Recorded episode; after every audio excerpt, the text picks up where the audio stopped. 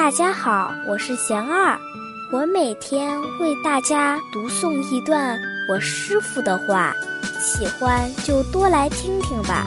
争强好胜，胜了又要怎么做呢？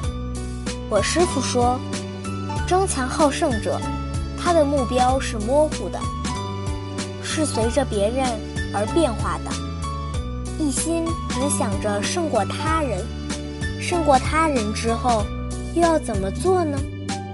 不如好好树立起自己的目标，不断与自己比，超越自己。